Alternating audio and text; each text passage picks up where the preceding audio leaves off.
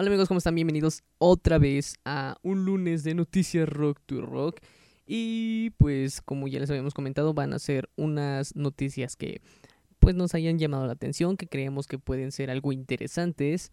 Pero antes de irnos directo con eso, queremos felicitar de manera atrasada a Cap Mujica, guitarrista de Umami, Daniel Rojas, guitarrista de Universo Terzo que cumplieron años el pasado domingo 14 de junio y a Dani, la bajista de los Happy Pumps que cumplió años el martes 16. Entonces muchísimas felicidades reciban un fuerte abrazo de todo el equipo de Rock to Rock. Primer nota que nos llamó la atención es que se está preparando una película biográfica de Lemmy Kilmister. El legendario frontman de Motorhead tendrá su propia película cuyo título será tan rotundo como Lemmy y será producida a lo largo del año que viene, así lo recoge el medio hollywoodense Deadline. El nuevo biopic será dirigido por Greg Oliver, quien también estuvo al frente del documental publicado en 2010 en torno a la misma figura, la cual también llevó por nombre Lemmy. La película será introducida al mercado virtual de Cannes vinculado al famoso Festival Galo y versará sobre la vida del ilustre vocalista y bajista desde sus primeros pasos, su conquista a la gloria, pasando por su época de roadie de Jimi Hendrix y su experiencia con la banda de rock Hawkwind. Se espera que el rodaje empiece a comienzos de 2021 siempre y cuando la coyuntura sanitaria lo permita. Eh, pues bueno, también nos mencionan que han estado desarrollando todo esto desde 2013 para hacer lo más fiel posible a, Lemmy y obviamente a los miembros de Motorhead. Y también recuerdan pues que, trabajaron de, cerca con, con Lemmy antes de su fallecimiento en 2015 y, bueno, eso salió en una, nota el lunes, me parece, lunes o martes. Y el día 17, el miércoles, salió incluso ya una lista de, actores que estaban perfilando. No se estaba asegurando nada, ya saben que todo esto es eh, por parte de, revistas, por parte de fans, de decir, ah, quiénes podrían ser los, los posibles protagonistas. Y, bueno, aquí nos ponen a Christian Bale, sobre todo porque pues es multifacético. El tipo es un gran actor.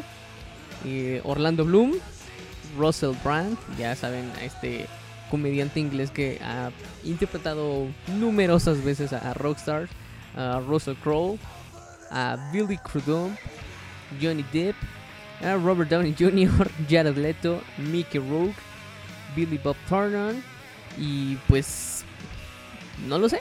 Yo la verdad es que eh, ahorita que ya estoy checando toda esta lista, porque les repito, la verdad es que no leo las listas, no leo la nota hasta este momento. Ahorita que lo estoy leyendo, no lo sé. Eh, ninguno se me hace una buena opción. ninguno creo que, que pudiese interpretar a Lemmy. Tal vez Russell Crowe, tal vez. Pero... Mm, mm, tengo mis dudas. Así que habrá que esperar a 2021 para que empiece el rodaje de la película y que tengamos obviamente muchísimas más noticias. Y también esperar al estreno para dar una buena crítica. De hecho, yo me acuerdo perfecto que no tenía idea de que ya estaban haciendo The Dirt de, de Motley Crue y que la estaba produciendo Netflix. Y cuando salió el tráiler de verdad me emocioné muchísimo. Y fue un gran cast. Los, los, actores pues sí se parecían bastante, o bueno, se parecen bastante a las versiones jóvenes de Motley. Y, bueno, yo espero que hagan algo similar con Motorhead. Live Nation obliga a bandas a pagar por conciertos cancelados. Em, pues fue algo que sí me, llamó muchísimo la atención, sobre todo porque Live Nation ahorita está pues está teniendo un boom impresionante. Yo, yo los conocí de hecho porque eh, tenían toda esta línea de ropa, tenían todas las licencias. Y después ya me enteré de que estaban empezando a reclutar bandas para ser sus, eh, no sé, entre comillas, productores.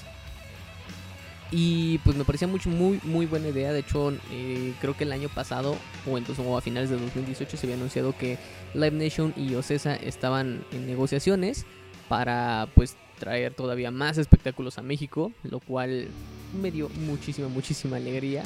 Justo porque sabemos que Live Nation ahorita está, como les digo, está, está muy, muy, muy grande, está muy fuerte. Y bueno, me sorprendió sobre todo esta noticia porque eh, pues hay un, integrante de una banda que ya ahorita se está convirtiendo como el metiche en todos lados. Que... Mm, bueno, leamos esto y aquí obviamente viene su opinión porque es muy importante. Rolling Stone recoge en un memo de la empresa multinacional americana en donde notifica a los músicos que harán un cambio de acuerdo a los conciertos y festivales de 2021. El medio enfatiza que los perjudicados serán las bandas a quienes se les recortará un 20% del pago de la garantía y si en algún concierto no venden suficientes entradas se devolverá el 25% de la garantía y no el 100 que debería dar. Además, habrá una penalidad que nunca antes se ha aplicado en la industria musical y es que si un artista cancela una presentación por no estar de acuerdo a estas medidas tendrá que pagar el doble de su pago por una fecha de concierto. Para finalizar, en este intento de comunicado, Live Nation escribió, somos conscientes de lo significativo que serán estos cambios y no hemos hecho estos cambios sin una seria reflexión. ¿Y quién es el prestigioso músico que responde o que dio su opinión? Pues nada más y nada más que Gary Holt. Gary Holt que ahorita, bueno, no ahorita, desde como 8 años para acá ha estado eh, dando su opinión a diestra y siniestra de casi todo y dice, así que Live Nation decide que la vida ha sido duro con ellos, así que pagará al artista 20% menos y no solo el 25% si la productora cancela versus el usual 100%, pero si tú cancelas quiere que le devuelvas el doble de tu garantía y el 30% la de la mercadería. Escribió bastante molesto. Esto puede ser el último clavo en la roca del ataúd de metal. Estos 20% perdidos vienen de las ventas de la mercadería, de la que se tomaba bastante dinero. Satanás te prohibió cancelar un show por estar enfermo. Continuó en su Instagram. Eh, muchos colegas de Gary Hall respondieron y Scott Ian de Anthrax aseguró que estas medidas no afectan a los festivales grandes ya que sin ellos no hay festival. La clase media se verá, perjudicada. Por otro lado, Mike Pornoy los trató de criminal a la empresa en cuestión, o sea, a la Nation. Como vemos, es un negocio en la que parece que quiere aprovecharse de los conciertos cancelados y de, la pandemia mundial. Como vio que se le escapa el dinero de la venta de boletos, pues vio una oportunidad en la billetera de los artistas, bandas y músicos. Bueno, ¿ustedes qué opinan al respecto? Yo creo que... Em, pues sí, es, es sangrar a la industria y, bueno, sobre todo en esta parte en la que dicen que si el, artista decide cancelar porque no está de acuerdo en ciertas cosas, que eh, se tendrá que pagar el, 100%, bueno, el, doble del, de la garantía. Ahí sí se me hace, ah, pues, eh, muy, muy malo. Yo creo que si Live Nation decide seguir con esto, todos los artistas que habían eh, ganado, por decirlo así, van a empezar a irse.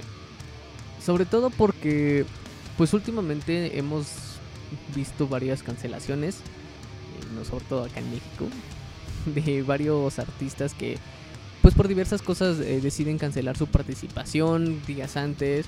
Eh, y, bueno, ahora con, con estos festivales, que ya sabemos cuáles son, deciden cancelar el mismo día, horas antes. Entonces, pues bueno. por una parte, Live Nation pues está asegurando su paga, y está asegurando su, ingreso de, dinero y eh, pues bueno, al final del camino es un negocio, pero por otro lado, ese negocio, si no tienes un producto, en este caso las bandas, el, músico, el que va a ofrecer el show, pues tampoco tienes cómo generar. Entonces, ah, creo que sí está apresurado, eh, justo como lo están diciendo, si sí se hace esto, pues sí sería poner otro clavo al ataúd. Y, bueno, también sabemos que los artistas no cancelan solo porque sí, no cancelan porque se les dio la gana. O sea, hay muchas, muchas cosas que pueden afectar.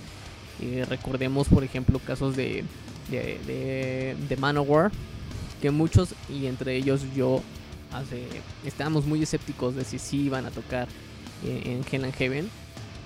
Sobre todo porque Manowar eh, llegan a ser un poquito mamoncillos, y los comprendo, porque si no cumplen con las especificaciones que ellos piden para dar su show, pues ellos simple y sencillamente cancelan. Entonces, este estoy de acuerdo con eso. Igual hay que recordar algunas historias, por ejemplo, de Ben Halen, en la que especificaban que ellos necesitaban un, un bowl lleno de, de Emma Names con ciertas especificaciones, o sea, muy muy estrictos en eso. Podían pedir un bowl de puros M&M's cafés o un bowl de, de M&M's de diferentes colores menos uno. Y su razón era muy sensible, eh, muy sencilla. su razón era muy sencilla. Estoy de acuerdo también con eso. A lo mejor es un poquito exagerado para muchos, pero bueno, eh, ellos explicaban que ahí se daban cuenta si el organizador, si el promotor o el empresario y a lo mejor no él, pero los encargados de, de todo, si habían puesto atención a las cosas que ellos pedían. Porque pues es lo mismo. Estaban tan preocupados por su show, del sonido que ellos eh, necesitaban, de las luces, de las especificaciones de un escenario. Y si ellos veían que en, en ese bowl no se cumplía nada más esa especificación, significaba que las personas no se habían tomado el tiempo de leer bien, bien lo que ellos pedían y bueno, eso significaba que ellos tendrían que empezar a checar todas las cosas parte por parte para asegurarse de que sí estaban, bueno, de que sí iban a poder llevar a cabo su show de la manera correcta.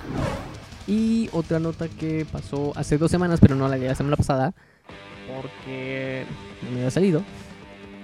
Pues bueno, es, algo que me llamó muchísimo la atención.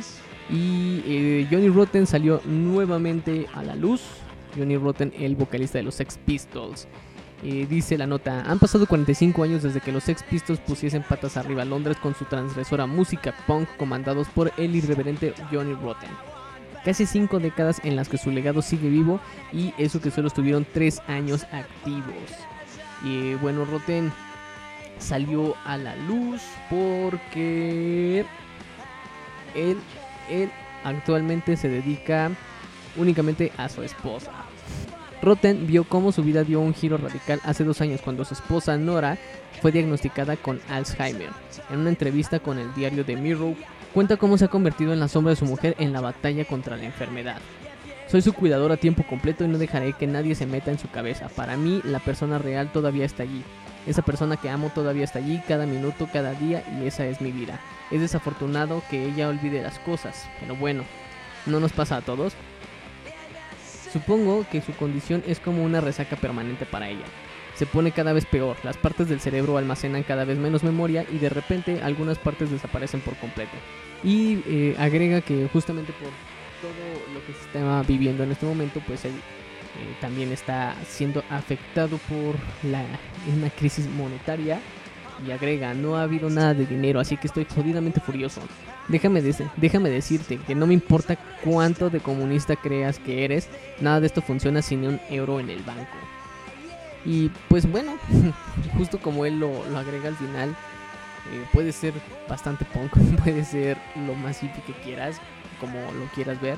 Pero bueno, tiene muchísima razón. La verdad es que las cosas no funcionan si, si no tienes lana. Y seamos sinceros, o sea, nosotros hemos visto muchísima gente que, que, puede decir, ah, yo estoy bien con las pocas cosas materiales que tengo, pero al final del camino para, para poder comer, para poder sobrevivir, pues necesitan algo de dinero para poder comprar esos alimentos. Y, bueno, es una lástima que para muchos músicos que en algún momento fueron, fueron grandes, que en algún momento pudieron generar eh, pues algunas cifras de, dinero considerables y que bueno por todo esto pues no se esté generando lo que ellos quisieran sobre todo en la parte por ejemplo tomando de base esto de, Live Nation pues también sabemos que ser un artista mundialmente famoso no asegura que sean millonarios no todos todos se han contado alguna vez en que ocupan su dinero o cómo es que se les va. Porque muchas veces pues no, no vemos hasta lo, que hay detrás, no vemos realmente cuánto involucra el, costo de una gira, el costo de un disco, el costo de, de, hacerte llegar a ti esa música. Y creo que para nadie es un secreto que actualmente la venta de discos pues no genera nada. Y lo que genera realmente son las presentaciones en vivo y como también lo mencionaba Gary Holt, pues la mercancía. Y vámonos nuevamente con Rake Against the Machine. ¿Por qué? Pues porque siguen en tendencia con todo esto que, que ha azotado al mundo en este último mes. Y en esta ocasión pues hay una, una página que hace su top 5, su top 5 de las mejores canciones que ellos consideran de Rage Against the Machine. Y bueno, en el número 5 está Take the Power Back. En el número 4 Bulls on Parade. El número 3 Freedom. 2 Guerrilla Radio. Y el número 1 su super éxito Killing in the Name. Así que pues bueno, ustedes ¿Qué opinan? ¿Están de acuerdo con esta lista? ¿Ustedes tienen una opinión diferente? ¿O simple y sencillamente ya dejaron de ser fans de Rage Against the Machine porque son de izquierda? Y en esta última semana también em, causó algo de ruido y causó ruido para bien un video de Brian May interpretando Love of My Life con su nieta. Así que, pues bueno, con esto de fondo nos despedimos. Muchísimas gracias por estar escuchándonos, por estar escuchando un lunes de Noticias Rock to Rock. Que eh, si se dan cuenta, me trabo mucho. Y es porque esto lo estoy haciendo directo. Esto realmente lo, estoy grabando directo, no hay cortes. Así que eh, espero me comprendan. Todos nos trabamos en algún momento. Muchas gracias por seguir estos capítulos en las plataformas de podcast. Eh, como ya lo hemos dicho, empezamos con estos podcasts de una manera eh, de piloto, estando experimentando y bueno, ya nos dimos cuenta que pues les está gustando, así que muchísimas gracias. Recuerden ir a seguirnos y darle like a nuestras redes sociales en Facebook, Twitter, Instagram, YouTube y obviamente en la plataforma de podcast de su preferencia como Rock to Rock. Ahí nos pueden encontrar, nos dan seguir, nos dan suscribir, eh, me gusta, no sé, lo que sea. Pero eh, estén al pendiente todas, todas las semanas y todos los días tenemos contenido.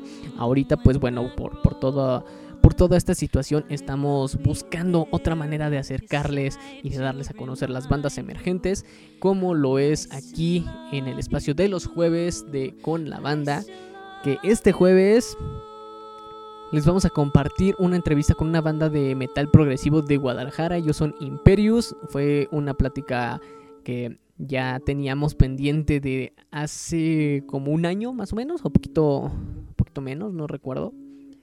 Entonces, pues bueno, se dio la, la oportunidad y estuvimos platicando con ellos. La siguiente semana con otra banda que también teníamos pendiente de ellos son de hard rock de acá de la Ciudad de México, son Rockatesen.